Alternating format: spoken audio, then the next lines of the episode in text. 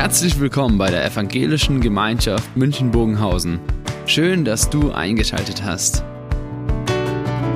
Unser tiefes Anliegen ist, dass die folgende Predigt dich in deiner Situation anspricht, dir eine neue Blickrichtung aus der Bibel schenkt und dass du Gott ganz persönlich begegnest.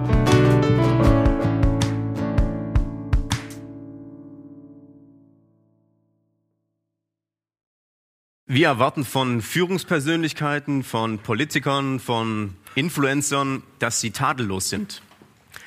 Und wir kennen aber auch ganz schön viele Beispiele oder einige Beispiele von dem Gegenteil. Um Nummer eins zu nennen, was in der jungen Generation wirklich äh, zu Erschütterung geführt hat, war der Fall Finn Kliman. Ein junger Influencer, der bekannt war für sein hohes Engagement für Gerechtigkeit, für soziales Engagement. Sein Herz brannte dafür, irgendwie die, die Welt gerechter zu machen. Und dann wurde aufgedeckt, dass äh, das gar nicht so lupenrein war, was er alles getan hat. Er hat ähm, Schrottmasken an Flüchtlinge weitergeschenkt, obwohl die eigentlich hätten gut sein sollen. Und er hat auch nicht alles wahrheitsgetreu berichtet, wo er Sachen produziert hat. Nicht nur in Europa, sondern auch wo ganz anders, wo es eben nicht so fair zugeht. Und das war so die Erschütterung in der jungen Generation, gerade weil er einen großen Einfluss hat in den, bei den jungen Erwachsenen. Und dann ist die ganze große Frage, wie kann denn so ein Gutmensch sowas Böses tun? Wie konnten wir so einem jungen Mann, der so tadellos schien, glauben? Und wie kann er das nur äh, so übers Herz brechen? Ja? Wie kann jemand so falsch handeln? Und genau das ist die Frage, der wir heute nachgehen wollen das ist zwar jetzt erstmal eine Sache, wo wir ganz fern sind, ja, das sind, sind wir nicht. Die Großen. Heute geht es auch um aber einen Großen, den Helden David, der scheinbar tatenlos war. Und dann diese eine Sache mit dem Ehebruch. Wir werden es gleich lesen. Und dass dieses Thema gar nicht so weit weg von uns ist, das wollen wir heute anschauen. Mit genau den Fragen. Wir wollen uns anschauen, warum uns keine Schuld bewusst ist, wenn wir uns die Schuld erlauben können. Und wir wollen uns dann eben auch anschauen, wie, wie unser schlechtes Verhalten aufgedeckt werden kann und wie Gott es umdreht, umkehrt, wie Gott aus unserem Verhalten, aus unserem schlechten Verhalten ein gutes Verhalten machen kann. Und was danach, wie wir damit weiterleben können. Und ich lese uns mal diesen Abschnitt aus dem äh, zweiten Samuel Buch Kapitel 12 ab Vers 1. Der Herr schickte Nathan zu David als er zu ihm kam, erzählte er ihm eine Geschichte. Zwei Männer lebten in einer Stadt. Der eine war reich, der andere arm. Der Reiche hatte sehr viele Schafe und Rinder. Der Arme aber hatte nichts als ein kleines Lamm. Das hatte er sich gekauft und aufgezogen. Es wuchs bei ihm heran zusammen mit seinen Kindern. Aß, es aß von seinem bisschen Brot, trank aus seinem Becher und schlief in seinem Schoß. Es war für ihn wie eine Tochter. Eines Tages kam ein Reisender zu dem reichen Mann und es war üblich, ein Essen für den Gast zuzubereiten, der zu ihm gekommen war. Doch der reiche Mann wollte seinen Besitz schonen und keines von seinen Schafen und Rindern nehmen. Deshalb nahm er das Lamm des armen Mannes. Das bereitete er zu und setzte es dem Gast vor, der zu ihm gekommen war. David wurde sehr zornig über den Mann und sagte zu Nathan, so gewiss der Herr lebt, ein Kind des Todes ist der Mann, der das getan hat. Und das Lamm muss er vierfach ersetzen zur Strafe dafür, dass er das getan hat und das Lamm des Armen nicht verschonte. Doch Nathan entgegnete David, du bist der Mann. So spricht der Herr, der Gott Israels. Ich habe dich zum König über Israel gesalbt und dich aus der Hand Sauls gerettet. Den Besitz deines Herrn habe ich dir gegeben und die Frauen deines Herrn dir in den Schoß gelegt. Ich habe dir das Haus Israel und Juda gegeben. Und wenn das zu wenig gewesen ist, dann will ich dir noch dies und das dazugeben. Warum hast du das Wort des Herrn verachtet? Warum hast du getan, was er verurteilt?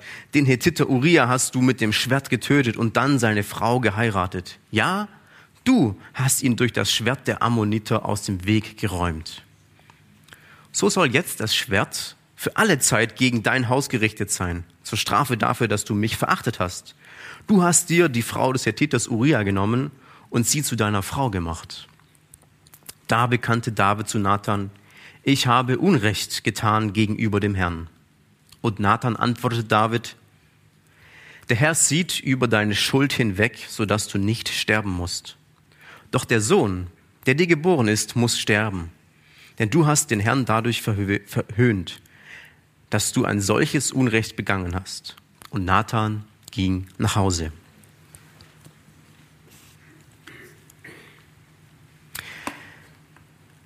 Nach der Geschichte, die Nathan dem David erzählt hat, diese Parabel, diese Beispielgeschichte, da heißt es in dem Text, David wurde sehr zornig. David empörte sich, er wurde zornig und wütend über diese Geschichte. Und wir nehmen hier wahr, wie der David ist. Der David, der der König war, der Richter im Land Israel. Er war derjenige, für ihn war klar, ich muss hier Recht sprechen, wenn Unrecht geschieht. Und er wird wütend, weil die Ungerechtigkeit in diesem Text, die schreit ja zum Himmel. Wie empört war David? Und warum erkennt David nicht seine eigene Schuld, wenn er doch so ein großes Gerechtigkeitsempfinden hat? Beim anderen sieht er die Schuld enorm und beim eigenen Leib, beim eigenen Verhalten ist er komplett blind. Ich glaube, für die eigene Schuld ist er blind, wenn er es sich erlauben kann weil er es sich erlauben kann.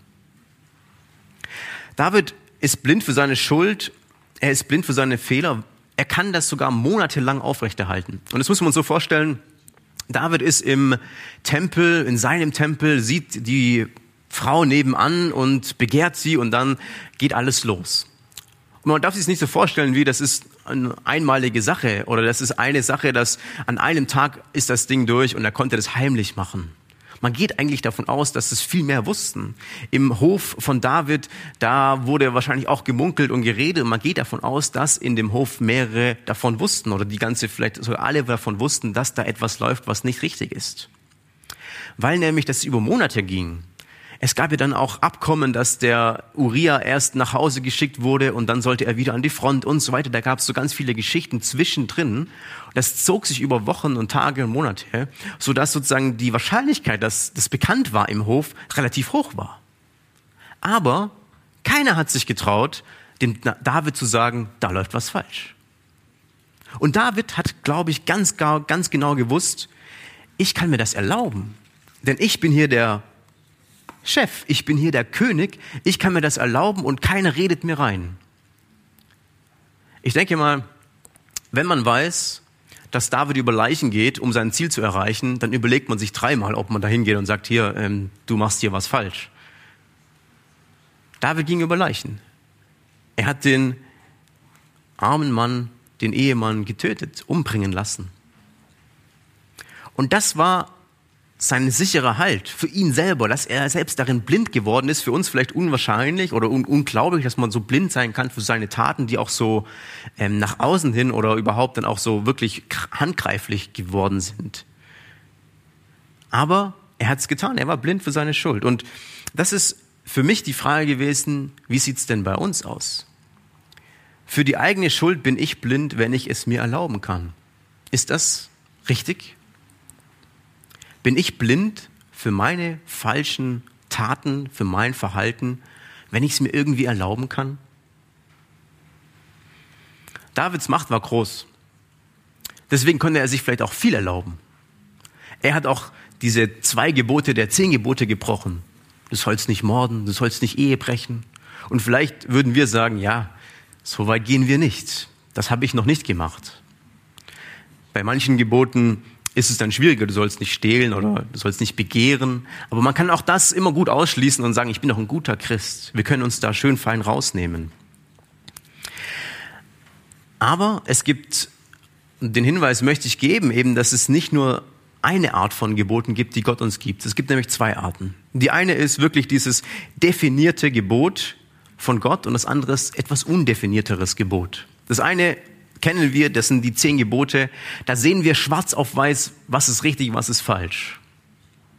Und dann gibt's aber noch undefinierte Gebote. Die gehen uns auch an. Jeden von uns. Die undefinierten Gebote sind schwammiger. Die sind nicht ganz so klar. Zum Beispiel diese Gebote, wir sollen geduldig sein, barmherzig. Das sind klare Worte, aber in dem konkreten Kontext ist es gar nicht so einfach. Was bedeutet denn das jetzt konkret? Wie weit muss meine Geduld reichen? Wann darf auch mal eine Grenze erreicht sein?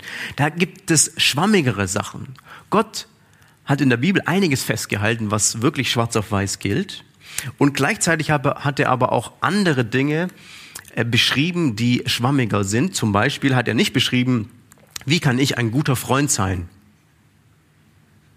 Und trotzdem kann ich mich schuldig machen, indem ich ein schlechter Freund bin. Wie kann ich ein guter Ehemann sein oder wie kann jemand eine gute Ehefrau sein? Wie kann jemand ein guter Vater, jemand eine gute Mutter sein? Wir sollen das und wir wissen auch, wir können uns darin verschuldigen.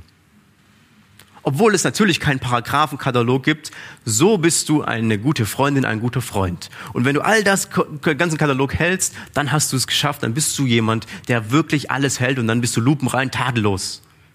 So einfach hätten wir es. Vielleicht manchmal gern, aber es wäre auch ein bisschen kompliziert mit ganz so vielen Paragraphen. Das Fehlverhalten darf also nicht nur beschränkt werden irgendwie auf diese großen Themen, die, das große Gebot, die großen Gebote. Ist nicht ganz so eindeutig immer. Wir kennen alle dieses Phänomen der Macht aus dem Autofahren.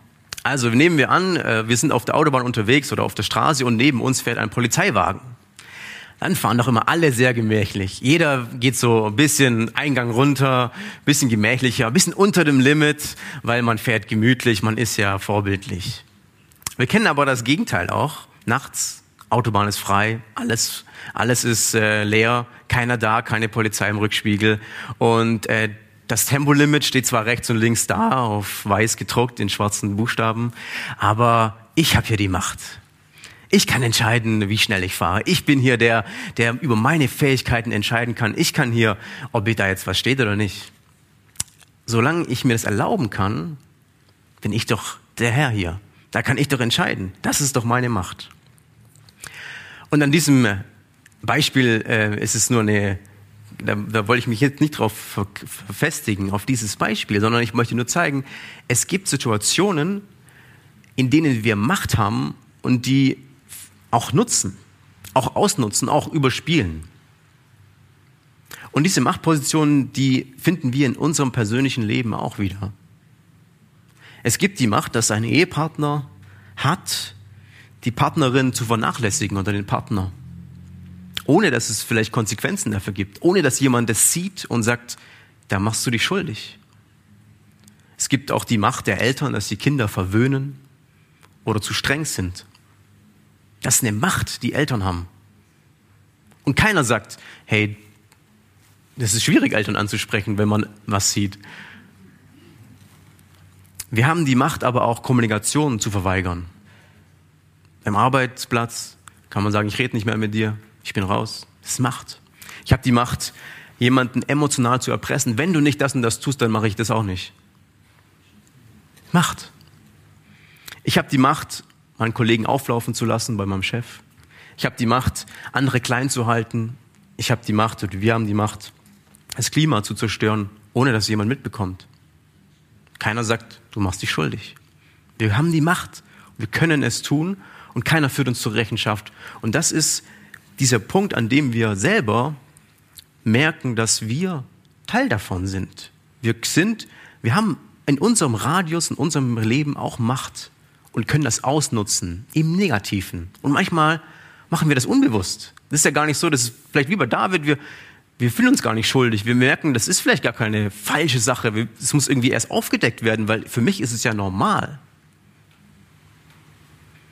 Und das große Fehlverhalten, das, das wir vielleicht machen, oder das kleine Fehlverhalten, das in unserem Leben da ist, das ist uns gar nicht bewusst. Und trotzdem kann es da sein. Ich denke, vielleicht habe ich ein paar Hinweise geben können und ähm, man kann mal selbst überlegen, wo, wo ist mir sowas aufgefallen? Wo fällt mir vielleicht sowas bei mir auf? Tendenzen? Vielleicht ist mir mal was begegnet. Dem David fällt es nicht auf. Und es wird ihm aber dann vor Augen geführt. Und das ist genau der Punkt, den wir natürlich auch brauchen. Dass uns unser Fehlverhalten vor Augen geführt wird. Dass wir sehen können, das bin ich. Da, da bin ich falsch. Bei David ist es einfach diese Parabel gewesen, die ihn aufgedeckt hat. Der oberste Richter, ihn toucht keiner an, ihn berührt keiner, der Nathan tut's. Er ist der Prophet, der hat die Aufgabe, das zu tun. Und Nathan gebraucht diese Parabel. Ein Reicher nimmt einem Armen sein letztes Schaf weg, um es seinen Gästen zu servieren. Und der Arme, er hat, wir haben es gelesen, das Schaf war für ihn wie eine Tochter. So hat er es gehegt und gepflegt. Und dann nimmt der Reiche das einfach weg und dieser, dieser Geiz von dem Reichen, diese Ungerechtigkeit, die nimmt natürlich David wahr und sagt, dieser Mann muss sterben, dieser Mann muss es vierfach zurückzahlen. Und da ist David wieder ganz in der Linie des gerechten Richters. Er urteilt gerecht nach Gottes Maßstäben, wie es in der Alten Testament, wie es da beschrieben wurde. Und David ist dieser gerechte Richter, der sein eigenes Urteil damit spricht und sagt, so wie die Person sich verhält, so muss er, er muss genau diese Konsequenzen tragen, die für ihn vorgesehen sind. Und dann dieses Wort, du bist der Mann. Es ist so pädagogisch klug, wie Nathan das macht. Er führt ihm vor Augen, er zeigt ihm seine eigene Geschichte und spiegelt ihm die Geschichte und sagt, okay, du, du bist das. Du bist so. Und David versteht. In dem Augenblick versteht er es. Wir können nur annehmen, was passiert wäre, wenn Nathan zum David gegangen wäre und sagt, David, du bist Ehebrecher, du bist Mörder, was machen wir draus? David hätte wahrscheinlich gesagt, verteidigt, hätte gesagt, nee, das bin ich nicht, was willst du, geh weg. Weil es zu konfrontativ war. David hat diesen Spiegel gebraucht, dieses, diese Geschichte, dieses aufgezeigt bekommen, das bin ich wirklich selber. Der Prophet, der Nathan, der ist derjenige, der zu ihm hingeht und der ist ein, dieser Mensch von Gott gesandt, der dem Mächtigen die Wahrheit sagt. Die Wahrheit, die aufdeckt das falsche Verhalten. Und so ist also bei mir auch meine Frage, wer ist denn mein Prophet? Wer ist unser Prophet? Wer deckt unser Fehlverhalten auf? Wer ist die eine Person? Wer ist, sind die mehreren Personen vielleicht? Ein Kind fragt mal einen Papa, Papa, was soll ich dir zum Geburtstag schenken? Dann sagt der Papa, keine Ahnung. Das Kind, das hast du schon.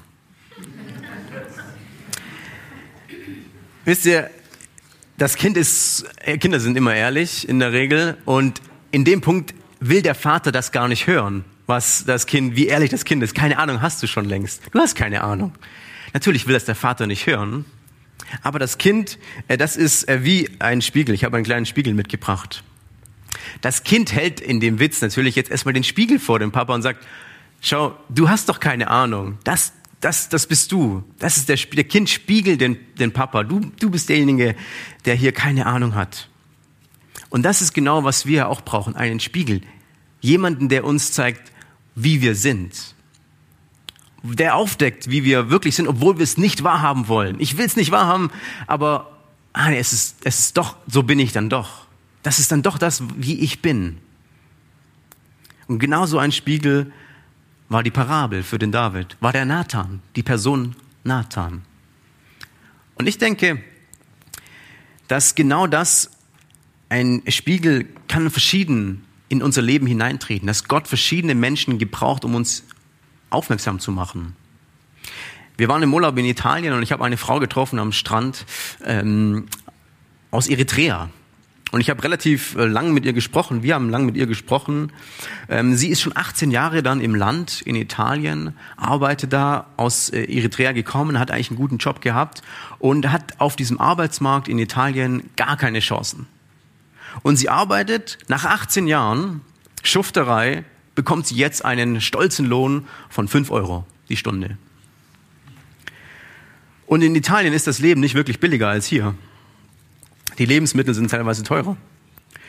Und für mich war das ein Augenöffner, weil dann sitzen wir im Restaurant und beschweren uns über den teuren Wein, den wir am Schluss doch kaufen.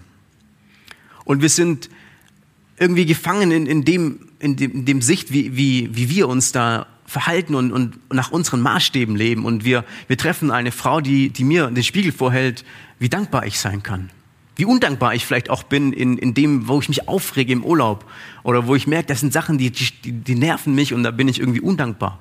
Und dann treffe ich so eine Frau, die ein ganz anderes Leben führt und sie war für mich ein kleiner Spiegel, um im Urlaub nochmal anders zu denken, um im Urlaub nochmal anders auf mein Leben zu schauen und die Dankbarkeit, der Dankbarkeit mehr Raum zu lassen.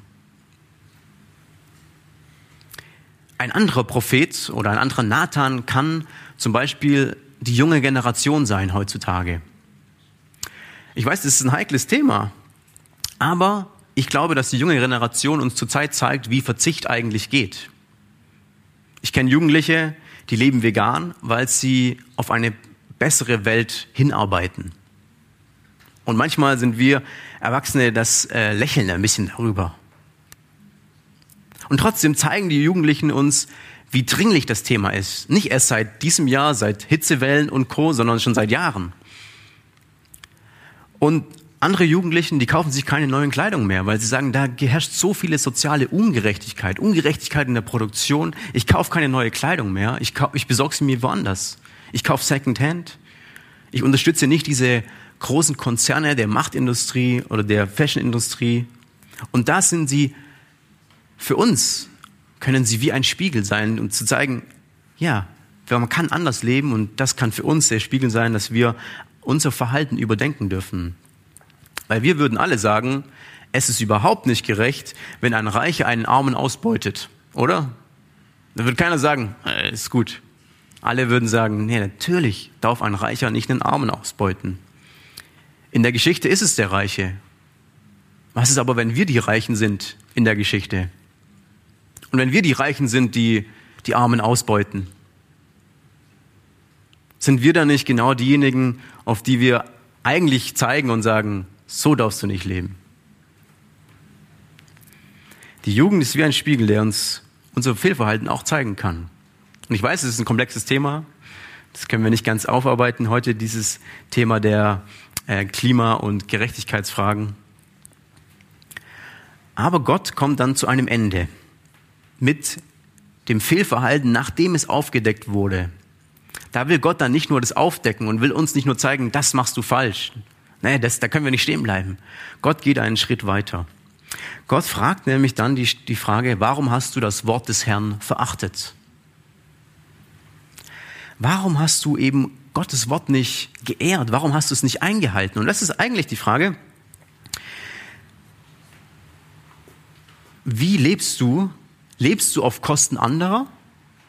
Und umgekehrt auch, für den anderen gefragt, lebst du auf Kosten anderer?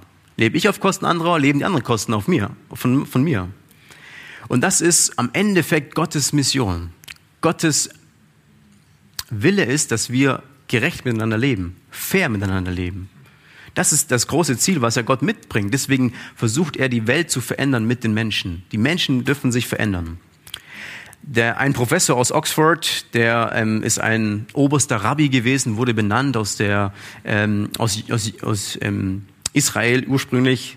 Und er hat in Oxford gelehrt und hat die Theologie des Alten Testaments genannt, die Theologie de, der Freiheit. Die Theologie der Freiheit ist deswegen die Freiheit, weil er sagt, die Freiheit, dass jeder Mensch frei leben darf, bedeutet, ich lebe nicht auf Kosten anderer, andere leben nicht auf Kosten von mir. Das ist Freiheit. Deswegen hat er das so genannt. Und David, er bekennt seine Schuld, weil er gemerkt hat, ich lebe auf Kosten anderer. Ich habe das, mein Fehlverhalten hat das, Kost, das Leben anderer beschädigt. Ich habe Unrecht getan vor dem Herrn. Und wir haben das im Psalm 51 gelesen, wie ausführlich Gott äh, David das beschreibt. Seine Umkehr, seine Buße. Das ist nicht nur ein Satz, das ist ein ganz tiefgehender Prozess, der in ihm angeregt wurde dass er umgekehrt ist, dass er gemerkt hat, die Erkenntnis, ich bin schuldig, die dreht ihn um. Er ist zu Gott gekommen.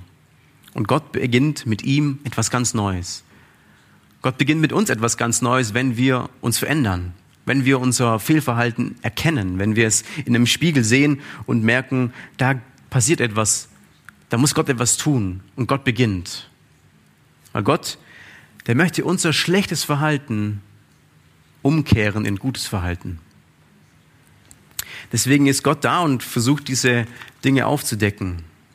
Jetzt nehmen wir aber uns nochmal hinein in die Geschichte, weil das jetzt wird's nochmal hart. Wir kennen die Konsequenzen, die haben wir vorhin gelesen, was dann passiert. Die Konsequenzen, die David erleiden muss. Und da geht es um einen gerechten Gott und um einen liebenden Gott. Zuerst der Gerechte. Und das ist meistens der Unangenehme, der uns nicht so gefällt. Der gerechte Gott ist der Gott, der sich nicht verachten lässt. Der sagt, es muss Konsequenzen geben für unser Fehlverhalten. Es kann nicht einfach alles weggebügelt werden. Und Gott wäre ja nur eine Spielfigur für uns, wenn wir immer wüssten, er, er lässt alle Sünden, er, es gibt keine Konsequenzen. Gott würde sagen, alles ist immer gut, dann hätten wir keinen Gott, der eine Autorität hat. Dann hätten wir keinen Gott, der gerecht ist. Und deswegen sehen wir in diesem Text, so soll jetzt das Schwert für alle Zeit gegen das Haus gerichtet sein, zur Strafe dafür, dass du mich verachtet hast, sagt Nathan als Gottes Wort zu David. Es gibt Konsequenzen. Gott verachten heißt in diesem Punkt Gott entehren, die Trennung zwischen mir und Gott, das aufheben. Und jetzt gibt es aber das andere, der liebende Gott. Und das sehen wir in dem nächsten Vers, beides gleichzeitig. Der Herr sieht über deine Schuld hinweg. Liebe pur. Deine, das Fehlverhalten von, von uns, von David, da kann Gott drüber wegsehen. So dass du nicht sterben musst. Gnade pur. Eigentlich gilt Todesstrafe auf Todesstrafe. Doch der Sohn, der dir geboren ist, muss sterben. Das ist wieder Gerechtigkeit. Für David bleibt es Gnade und für uns ist das Unbegreifliche, dass sein Sohn, der ja gar nichts falsch gemacht hat, für David sterben muss, für Davids Schuld sterben muss. Das ist das Unbegreifliche für uns in dieser Geschichte, aber gleichzeitig ist das auch ein, ein Hinweis dass hier eine Stellvertretung passiert. Der Sohn stirbt anstelle von David. Und ja, da darf man an Jesus denken. Der Sohn stirbt anstelle von uns. Der Sohn stirbt, damit wir die Schuld nicht tragen müssen, damit wir die Konsequenzen, die eigentlich in unserem Leben Realität werden müssten, dass er die trägt und nicht wir. Dass Jesus sie wegnimmt, dass Jesus die dafür eintritt, dass er die Konsequenzen hat. Und für David ist das kurz gesagt eine sehr, sehr schwere Gnade. Ein David, der trauert, der fällt in tiefe Trauer. Tagelang weint er, sperrt sich ein und trauert um seinen Sohn, weil Gott gesagt hat, er muss sterben für deine Schuld. Das ist eine schwere Gnade, die David erleiden muss. Und dann nehmen wir aber wahr, dass Gott kein Gott ist, der einen Freifahrtschein gibt für alles, was wir tun. Und gleichzeitig aber wissen wir einen Gott, den, mit dem wir zu tun haben, der Gnade nach ganz oben stellt, der gnädig sein möchte. Und dieses Zusammenspiel zwischen gerechten und gnädigen Gott, liebenden Gott, das ist für uns nicht messbar, nicht greifbar. Wir wissen nämlich nicht, wie gnädig ist Gott, wie vorhersehbar ist Gottes Gnade für uns. Also wie gnädig ist Gott, wenn ich was falsch mache? Ich weiß es nicht. Er kann mir sehr gnädig sein, aber er kann mir auch Gnade aufladen, die schwer ist. David ist hier, also die, die Gnade, die David erlebt, ist kein Musterbeispiel für alles, was, äh, was die Konsequenzen sind für die Taten, die er getan hat. Davids Beispiel ist, ist ein einmaliges Beispiel. Gottes Gnade ist nämlich nicht messbar, ist nicht kategorisierbar. Gottes Gnade ist frei. Er gibt die sehr persönlich, sehr individuell. Ich weiß nicht, ob ich die Geschichte mal erzählt habe. Ich war am Johanneum der Bibelschule, habe da meine Ausbildung gemacht und wir haben uns gegenseitig Streiche gespielt, immer wieder. Und die, die Streiche, die wurden dann natürlich immer größer und irgendwann gab es natürlich Konsequenzen für die Streichen, für die Streiche, die man gespielt hat. Und ich hatte auch mal die Freude, eine Konsequenz zu ertragen, zu erleiden. Und es wird dann immer, bevor man einen Streich ausübt, wenn man da geübt drin ist, stellt man die Frage, wie viel hält die Person aus? Wie gnädig sind wir? Erlassen wir der Person, äh, dass sie mir einen Streich gespielt hat oder nicht? Oder äh, sind wir sehr konsequent und hauen richtig drauf? Bei mir war es dann so, ich meine, ich kam eines äh, Abends in mein Zimmer und das ganze Zimmer war voller Konfetti. Also in allen Büchernregalen, in allen Kleiderschränken, überall war Konfetti verstreut. Das war die Konsequenz für einen Streich, den ich gemacht habe. Leider habe ich vergessen, was ich gemacht habe. Würde ich gerne noch wissen, ehrlich gesagt. Aber es war scheinbar für diejenigen, die mir den Streich gespielt haben, klar, ich, ich kann diese, diese Konsequenz tragen. Ich muss die jetzt auch tragen. Gleichzeitig haben wir aber auch gemerkt, bei manchen, manchmal lassen wir die Konsequenzen fallen, weil wir sagen, es ist nicht richtig, wir, wir können drüber wegsehen, wir sind da gnädig. Und das ist kein Beispiel, wie, wie, wie wir uns als Gott vergleichen, aber ich denke, Gott ist in diesem Punkt sehr individuell, sehr persönlich. Er überlegt sich nämlich ganz genau, welche Konsequenzen er für jede einzelne Person vor sich sieht. Konsequenzen im Sinne von Gnade, Liebe, oder auch Gerechtigkeit. Wir nehmen eine Sache wahr, wenn wir den Psalm 51 anschauen, den David gebetet hat in dem Bußpsalm. Da heißt ein Satz, schenke mir wieder Freude. Und wenn man den, das Ende dieses Psalms nochmal anschaut, dann nimmt man wahr, dass David einen Ausblick hat nach vorne. Und dass er wahrnimmt, es gibt diese Gnade Gottes, die er selbst in seinem Leben erfährt, die nach vorne gerichtet ist, nach, diese Konsequenzen, die er zu tragen hat, die kann er überstehen. Die kann er mit Gott ertragen, obwohl sie zutiefst schwer sind. Und trotzdem aber gibt es ein Leben, das weitergeht, das Gott mit ihm weiterführt. Schenkt mir wieder Freude. Da atmet was auf. Und das ist, was David feststellt, wenn ich Fehlverhalten habe und mit Gott dieses Fehlverhalten aufgedeckt wurde und ich umkehre, dann gibt es ein Leben, was danach voller Freude sein kann. Ein Leben, das von der Gnade geprägt ist, ein Leben, das von Gott geprägt ist, ein Leben, das von Gott so geprägt ist, dass mein Verhalten ein gutes Verhalten geworden ist, von schlecht zu gut. Wir leben mit einem Gott, der unser schlechtes Verhalten in gutes Verhalten verwandeln möchte. Und das ist dieser Gott, mit dem wir es zu tun haben, der uns bewegen möchte, der die Welt verändern möchte und mit uns beginnt. Und das ist die Einladung, die Gott uns auch gibt. Und wir hören jetzt auf ein Musikstück und können dabei nochmal auch das Ganze bewegen. Wo sind vielleicht meine blinden Flecke? Wo kann ich umkehren? Wo möchte Gott, dass ich etwas verändere?